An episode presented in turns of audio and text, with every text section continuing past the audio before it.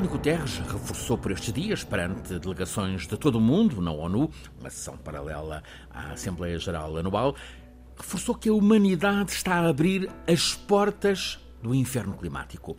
Para além de travar o crescimento da indústria do petróleo e de outros combustíveis fósseis e da transição para sistemas sustentáveis, eficientes, renováveis, justos, há também que, neste tempo de uh, ebulição global, cuidar a prevenção e a adaptação ao clima, às alterações climáticas. Sabemos com o que podemos contar e prevenirmos é essencial. A investigação científica nova, com foco na região autónoma da Madeira, identifica no horizonte tendência para diminuição da precipitação média anual, mas aumento de fenómenos extremos de precipitação.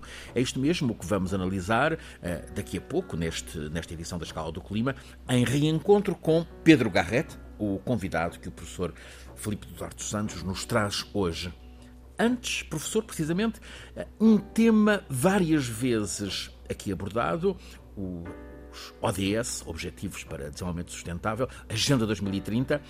Estamos neste momento no equador eh, do tempo. Eh, estes eh, objetivos foram lançados há oito anos, estamos a sete anos da meta 2030.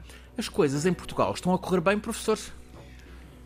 Eu penso que há notícias positivas. Uma delas é que agora, uh, as questões relativas uh, ao cumprimento do, das metas, dos objetivos de desenvolvimento sustentável, que são 17, estão, estão sob a responsabilidade da presidência do Conselho de Ministros. Eu penso que isso é uma boa notícia porque está ao mais alto nível uhum. é, de, do governo um, e, e, foi feita uma apresentação um, de, daquilo que está a ser feito em Portugal e de enfim, do, dos avanços que se têm feito e também das dificuldades uh, na última Assembleia Geral das Nações Unidas. Um, é a segunda apresentação que Portugal faz, o segundo relatório uh, relativo a Portugal e, portanto, isso são, são aspectos positivos.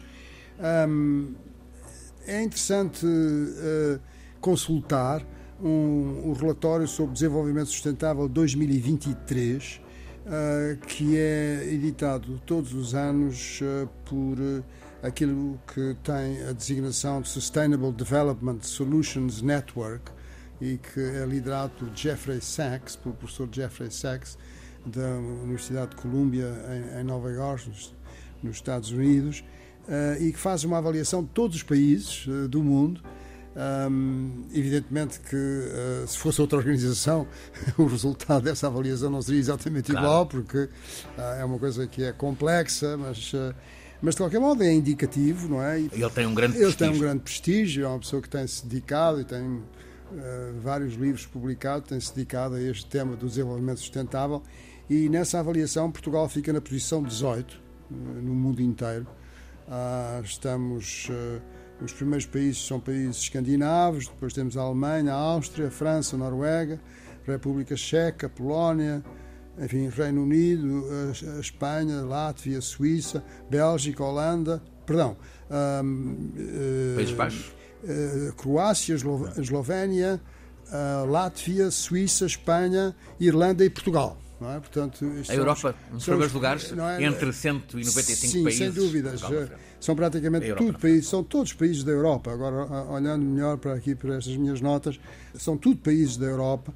Ah, e depois o primeiro que não é europeu é o Japão, em lugar 21. Ah, Portanto, estamos numa posição ah, boa. Ele faz também, este, este relatório, faz também uma avaliação de quais são, qual é o desempenho, os vários objetivos de desenvolvimento sustentável aquilo em que estamos piores e melhor. Uh, estamos melhor nas questões de uh, erradicar a pobreza, da educação, das cidades e comunidades sustentáveis, mas há ainda caminho a percorrer no, que respeita aos ecossistemas marinhos, portanto, à vida marinha, às parcerias, que é um, portanto, as parcerias, que é o objetivo 17, que envolve eh, portanto, a cooperação entre as entidades governamentais, as empresas, as entidades não governamentais e também a, a produção e um consumo sustentável.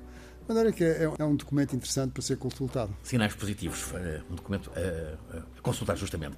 Tivemos, professor, na abertura desta edição, a advertência de António Guterres, como secretário-geral da ONU, estamos a abrir as portas ao, do inferno climático.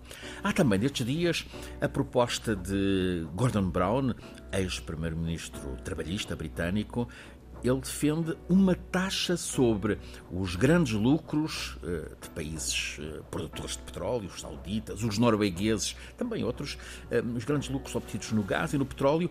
Uma taxa propõe ele para apoio aos países do Sul que precisam de mitigar os efeitos das alterações climáticas, mitigar e adaptar-se. É uma ideia generosa esta, professor, no entanto, de improvável concretização. Bom, realmente aquilo que se tem estado a passar nos últimos anos é, é, é preocupante, é, porque devido à, à, guerra na Ucrânia, o, como todos sabemos, o aumento dos preços dos combustíveis ah, fósseis, em particular o gás natural, mas também o petróleo e, e também o carvão aumentaram. Um, os lucros em 2022 das grandes companhias de combustíveis fósseis foram de 4 milhões de milhões, uh, milhões de milhões, não é? Portanto, 10 levantado a 12 uh, dólares uh, num ano. e isso teve por consequência aumentar os investimentos que as companhias, sobretudo de petróleo e gás natural, fazem a montante da produção, ou seja, investimentos na exploração de novos jazigos. Ainda mais. Ainda mais. E esses investimentos a montante da produção uh, foram, representaram um aumento de 11% é? no, no, no, ano de 23, estamos a falar do ano 23, uh, ah, ou seja, 528 mil milhões é? São seja, números colossais. São números colossais, quer dizer, é, é, é, é precisamente uh, meio bilhão, bilhão português, meio milhão de milhão, não é? Aproximadamente meio milhão de milhão de dólares uh, e este foi o valor mais elevado desde 2015, quer dizer, portanto, o esforço para encontrar novos jazigos, para produzir mais petróleo e mais gás natural, tiveram um máximo em 2015, depois decresceram e agora subiram uh, 12%, vez. não é? E, bom, quer dizer, e, e depois temos o sultão Al-Jaber, que é presidente da Abu Dubai Oil Company e que é presidente da, uh, da, da, da, da, COP, da COP, COP 28, uh, que. Um, enfim, eh, é, é, é, algo que é, que é, é surpreendente. É, é, surpreendente, não é? Neste cenário. E a Noruega, de facto, é dos países que tem tido maiores eh, lucros, não é? Teve um lucro de 174 mil milhões em 2022 eh, com as suas explorações, sobretudo de petróleo e, de gás natural. Oportuna esta, esta proposta de Gordon Brown, mas provavelmente condenada ao fracasso.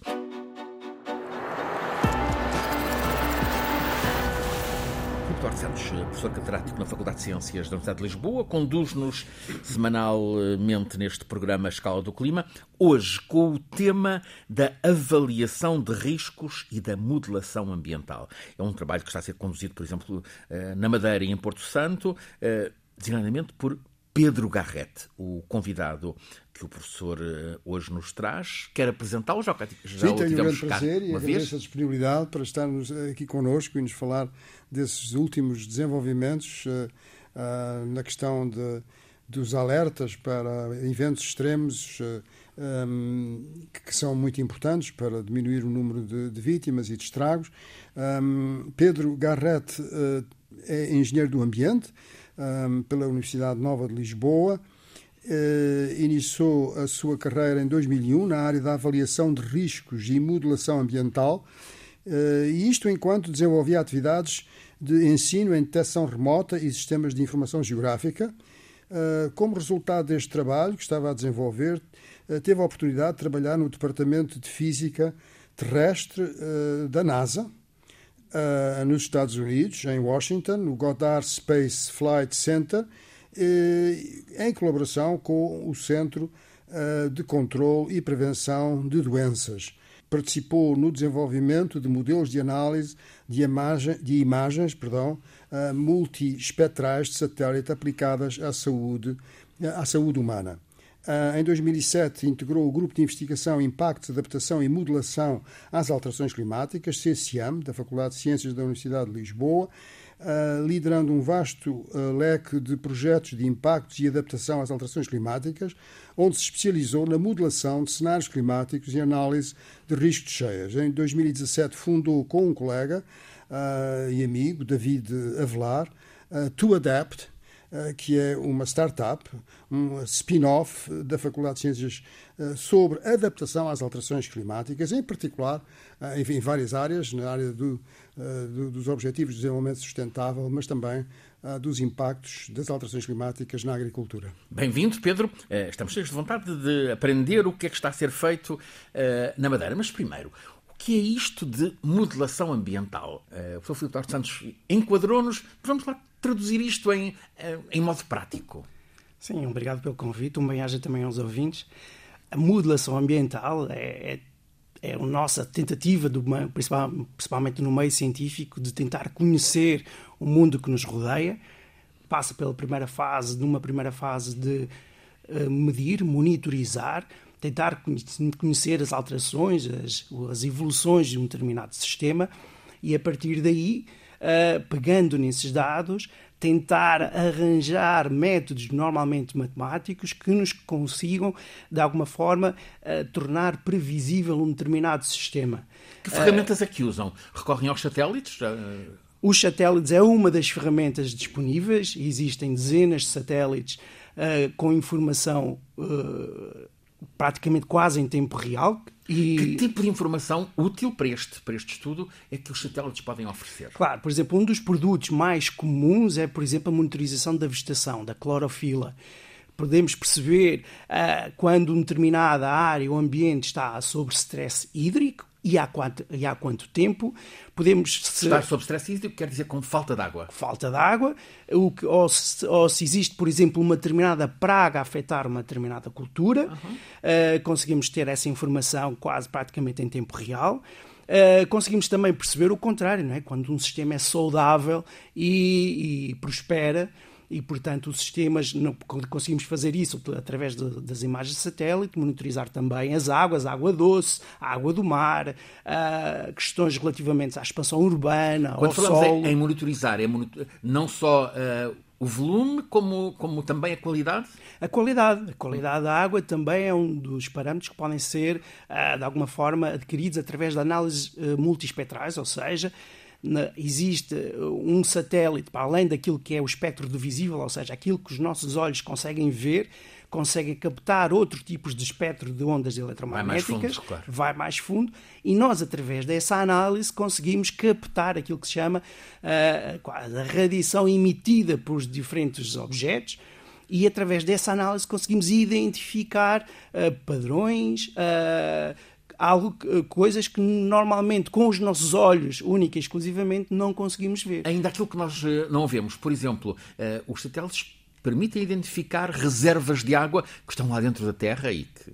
Exatamente. Existe um conjunto de dois satélites que se chamam GRACE, eles estão, eles orbitam em volta da Terra a uma distância entre eles de cerca de 200 km e eles aproximam-se ou afastam-se consoante a gravidade da Terra como as massas de água, principalmente as subterrâneas, mas também as superficiais, representam esse volume, uma massa, eles têm tendência a aproximar-se quando a gravidade é maior, derivada dessa massa, e a afastar quando a gravidade é menor. Nesse sentido, nós conseguimos perceber se determinadas reservas de água estão a diminuir ou aumentar, mesmo que não haja uma monitorização direta desses aquíferos, através do recurso a estes satélites conseguimos ter uma noção da evolução desses aquíferos ao longo do tempo. Temos dados sobre Portugal?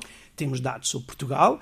Imagino uh, que inquietantes. Inquietantes porque, por exemplo, nós tivemos o evento de SECA em 2005 que se prolongou do ponto de vista das reservas dos aquíferos até praticamente 2010. Coincidiu com, com uma grande crise de incêndios de 2005. Exatamente.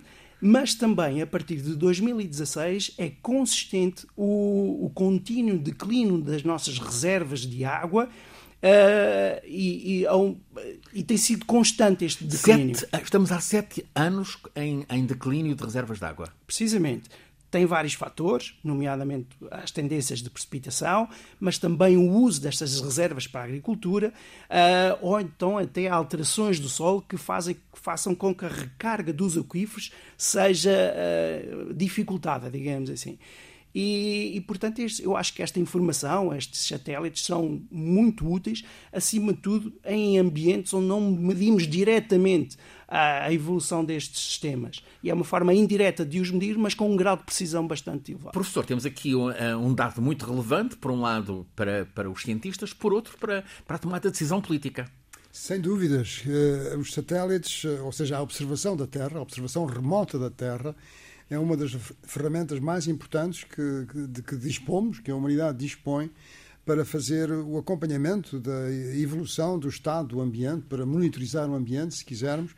E, e aí também há boas notícias, porque Portugal, eh, enfim, eh, depois de ter lançado um satélite, houve um certo hiato, mas agora eh, está planeado o lançamento de um conjunto de satélites relativamente breve em breve e, e portanto, uh, esses satélites, em, em, parte, estão dedicados a questões de observação da Terra. Evidentemente que existe acesso aos satélites que o Pedro Garrett estava a, mencionar, que são satélites lançados sobretudo no âmbito da, da, União Europeia, o sistema de satélites da Copérnico, mas também o, aquele que ele referiu, o GRACE, etc. Portanto, existem imensos satélites. essas informações estão disponíveis e são extremamente úteis para a questão de nós monitorizarmos os recursos hídricos e para nós monitorizarmos o estado da agricultura uh, em Portugal e das florestas e dos incêndios florestais uh, e, e, das zonas costeiras, qual é a evolução das zonas costeiras. Portanto, tudo isso hoje em dia se pode fazer um, é, é, importante que depois haja uma validação, em certos casos, uh, por observação no terreno, não é? in situ, não é? mas há muita informação extremamente útil, praticamente em tempo real, que nós podemos fazer através de satélite nestes domínios que mencionei. E essa informação tem sido aplicada, professor? Eu penso que se podia fazer mais, penso que podia fazer mais uh, e isso seria muito útil porque a ciência a ciência uh, funciona na base de dados. Quer dizer, se nós não tivermos dados, não, não é ciência. Uh, por exemplo, uh, ontem estive numa conferência organizada pela, pela Navigator pela, e pelo Expresso sobre, no Dia da Sustentabilidade, que foi ontem, e, e uma coisa que foi salientada foi a questão dos inventários florestais nacionais. Existem seis, o último é de 2015, portanto há oito anos. Uh, portanto, uh, existem certas avaliações aqui e ali, mas não existe um inventário global para Portugal continental uh, de qual é o estado da nossa, da nossa floresta. E sem dados é, é, extremamente difícil, eu diria mesmo que pode ser impossível fazer uma gestão adequada do, do ambiente e dos recursos naturais. Ora, o Pedro precisamente está a trabalhar com estes modelos, com estes recursos, em relação à região autónoma da Madeira, Madeira e Porto Santo. Então, e o que é que há? Sim, a Madeira tem sido um caso muito interessante pelas suas particularidades de ser duas ilhas, Madeira e Porto Santo. A ilha da Madeira tem características muito particulares Com do ponto de vista relevo, relevo muito acentuado, uma vertente norte muito diferente da vertente sul, mas também muito vulnerável ao impacto das alterações climáticas em vários sentidos. Uh, é interessante que desde 2006 que uh, a região autónoma da Madeira tem projeções climáticas até ao final do século, pelo que as grandes tendências mantêm-se desde essa altura, mas foi em 2015 que a Madeira, através da estratégia de adaptação às alterações climáticas, fez uma avaliação mais profunda, setorial, sobre os impactos de, das alterações climáticas em setores como os recursos hídricos, a agricultura, o turismo, a saúde, biodiversidade, etc. E nessa altura, uh, realmente as grandes preocupações da Madeira, principalmente devido aos aluviões de 2010 e aos incêndios, uh, realmente uh, havia uma motivação muito forte para alavancar um conjunto de projetos que permitissem adaptar a estes extremos que, à partida, já poderiam estar a acontecer e cuja tendência seria para piorar. E nesse sentido, realmente uh, foi, foram feitas análises muito uh, específicas do ponto de vista setorial, mas tudo isto alavancou uh, um conjunto de ações práticas, nomeadamente, por exemplo, uma das conclusões que se chegou foi que para tratar da questão dos incêndios era necessário fazer lagoas à altitude para haver o recurso à água para, apagar os incêndios. Estão a ser feitas? Foram feitas? Foram feitas através da, da expansão da hidroelétrica da Calheta, ou seja, na prática eles conseguiram acoplar um sistema, uma lagoa em altitude, à expansão de uma hidroelétrica e sempre que há excesso de energia, essa água é bombeada normalmente para as cotas mais elevadas e assim existir sempre água disponível. Recentemente também aconteceu, por exemplo, está a acontecer a expansão da, da hidroelétrica da, da Ribeira d'Água e também para trabalhar em conjunto com as, com as renováveis e neste, nesta forma ser um bocadinho mais autónomo do ponto de vista da produção de energia.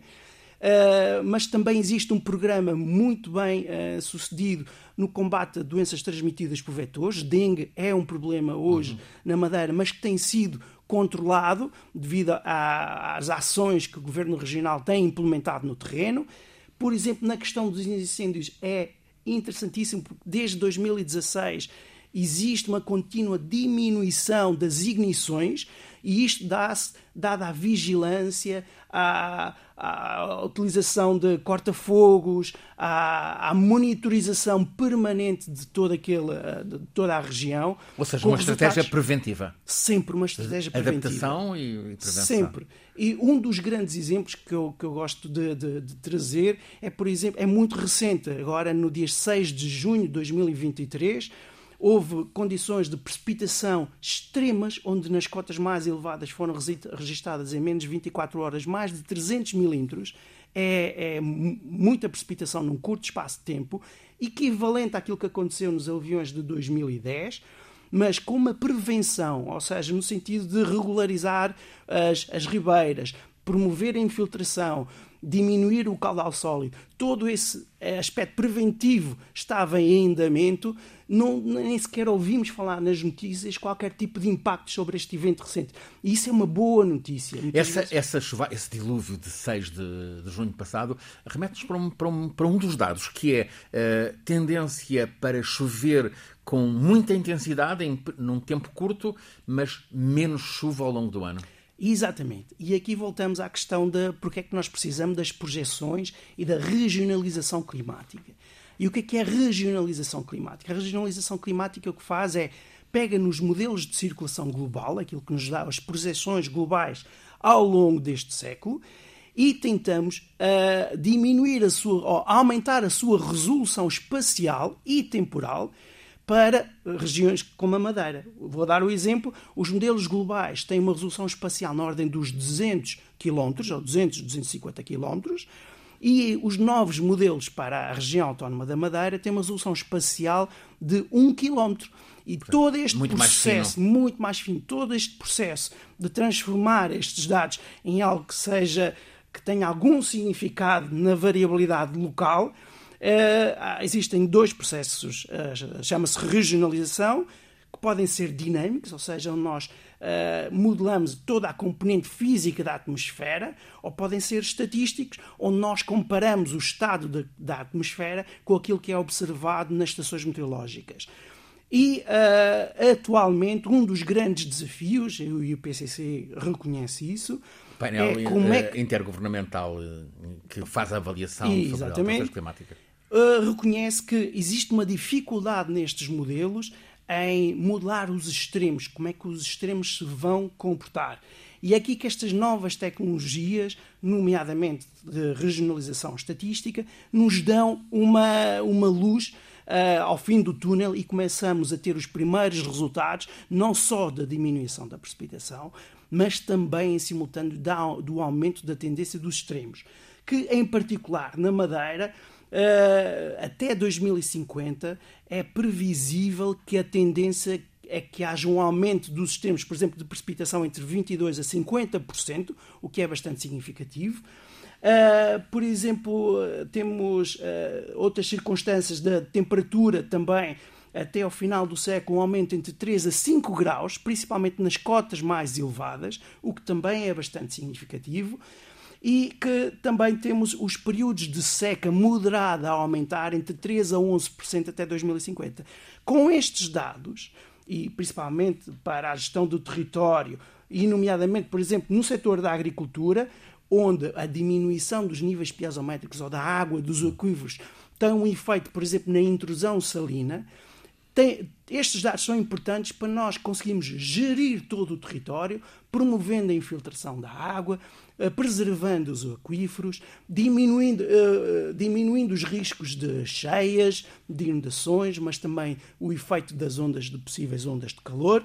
E com estes dados nós conseguimos catalisar, conseguimos criar um momento para que as ações concretas sejam implementadas e quando uh, fazemos isto, infelizmente não é notícia, mas quando não é notícia é porque as coisas estão a resultar. E isso é uma boa notícia. Uh, professor, uh, esta ocorrência de fenómenos extremos parece muito uma realidade deste, deste nosso tempo. Ouvimos nestes últimos meses, anos, desde, desde o Havaí até ao, ao grande temporal no centro da Europa, também nos Balcãs. Ou seja, podermos antecipar a probabilidade de ocorrência de fenómenos extremos é uma informação preciosa. Sim, sim isso é, é, é, é, um facto que está muito bem estabelecido do ponto de vista científico que a, a frequência e a intensidade dos eventos extremos, sejam eventos extremos de temperatura, ah, sobretudo ah, há uma elevação da temperatura, portanto, com maior incidência nas ondas de calor, portanto, eventos extremos de temperatura e de precipitação, ou seja, Há situações em que a chuva é muito abundante, em intervalos de tempo curto, como já estivemos a ouvir, ah, mas também de secas. Portanto, isto é uma coisa que está muito bem estabelecida do ponto de vista qualitativo, mas agora, a fazer previsões de quando é que isso vai acontecer, estamos ainda bastante longe. longe claro. E o que é interessante é que as novas metodologias que estão a ser uh, utilizadas uh, com acesso à informação de satélites e de, e, de, previsões.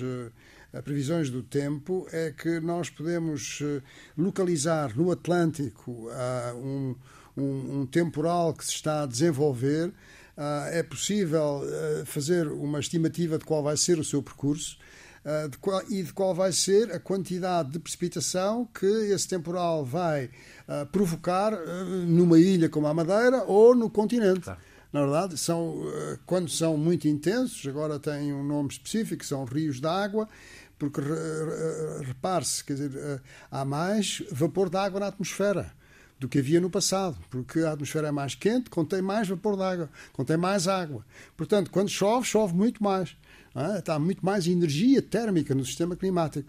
Portanto, esta possibilidade de uh, fazer a previsão de, de, da aproximação desses temporais Uh, e, e, de qual é a, a, a, previsibilidade, quer dizer, fazer uma estimativa de quais vão ser até os danos numa dada região, é aquilo que está a ser desenvolvido em alguns sítios. Esses recursos permitem, permitem aos serviços de meteorologia, por exemplo, ter a informação, uh, diria que sofisticada, rigorosa, uh, detalhada, que, que, neste momento é possível ter, tão diferente de algo. Sim, uh, neste momento eu diria, mas não é só em Portugal, que estes, estes avanços tecnológicos não estão a ser feitos pelos serviços meteorológicos nacionais, mas estão a, feito, estão a ser feitos por start, startups, por pessoas empenhadas, por cientistas empenhados Uh, e que, enfim, têm muito mais flexibilidade e capacidade de, de desenvolver estas novas tecnologias. Ainda, professora, os satélites serão um dia um recurso para tentar haver alguma forma de previsão de fenómenos, sísmicos, tremores de terra? Ah, bom, isso aí é, é muito mais uh, difícil.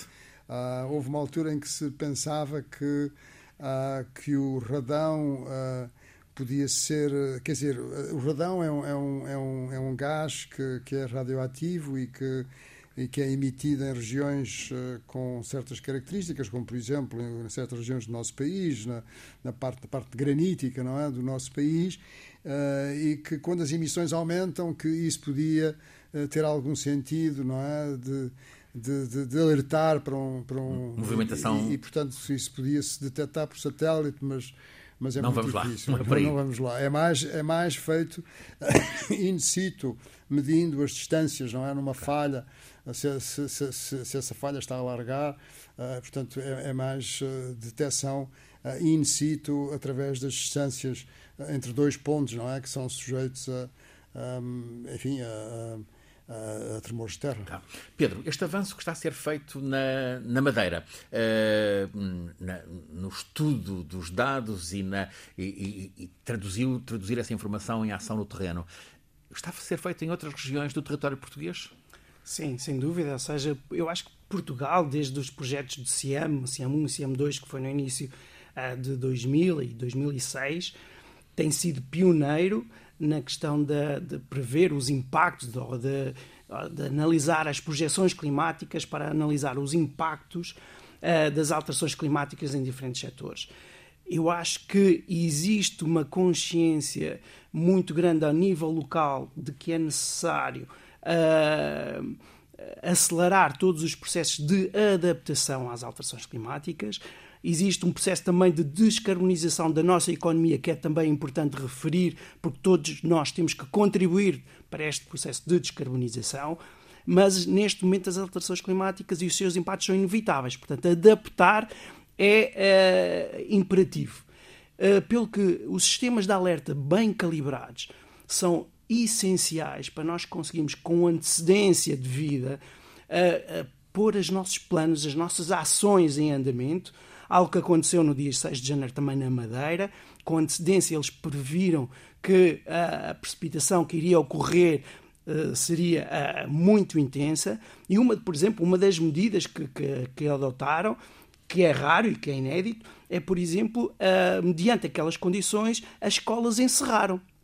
E, e eu acho que é, estamos perante hoje uma ação muito mais imediata, tendo em conta os eventos extremos, do que aquilo que nós fazíamos há 10 anos atrás, que era algo planeado uh, para as próximas décadas, cuja sua uh, realização ou atuação no terreno variava. Hoje temos que ser muito mais proativos e reagir de uma forma muito mais rápida para minimizar todos estes impactos. E é aqui que os, que os sistemas de alerta têm um papel fundamental e estudos indicam que nós podemos reduzir os danos em 30% com uma aplicação uh, efetiva destes sistemas no terreno, onde as funções de, dos diferentes intervenientes estão bem estabelecidas e todo o, o, todo o cenário de operações consegue atuar uh, atempadamente no terreno. O professor vai agora fazer um ano no final de novembro e depois, logo a seguir, uma semana depois, no,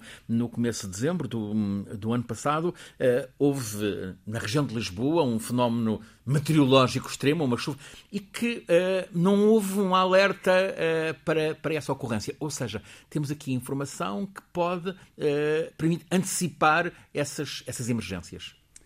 Sim, eu penso que eh, se pode fazer mais nesse sentido. Quer dizer, essencialmente o que se faz é, é ter acesso aos dados eh, de informação meteorológica que estão acessíveis, estão acessíveis.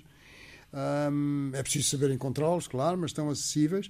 A partir daí ter modelos que permitam um, fazer uma estimativa de como é que esses sistemas vão progredir, não é? E como é que vão avançar e para que sítios é que vão avançar qual é a quantidade potencial de precipitação que vão provocar, e a partir daí pode-se mesmo uh, fazer uma avaliação dos danos, está a ver? E, e, tudo isto com antecedências que eu não sei bem, mas aqui o Pedro pode nos dizer. Com... Três a cinco dias conseguimos ter essa, uma avaliação dos danos ou dos impactos. E, portanto, isso é. É, é uma informação que, preciosa que, que, que, é muito importante e que está a ser feito em muitos países e também, eh, no caso de Portugal, está a ser feito. Filipe Duarte Santos, professor catedrático da Faculdade de Ciências da Universidade de Lisboa, conduz-nos todas as semanas neste programa, à escala do clima, resulta de uma parceria entre a Escola Superior de Comunicação Social e a Rádio Pública, a Antena 1 da RTP. Este é um programa feito por Alice Vilaça, Nuno Portugal, por mim, Francisco Sena Santos, sempre pelo professor Filipe Duarte Santos, que é o nosso consultor científico, e hoje como convidado, Pedro Garrete.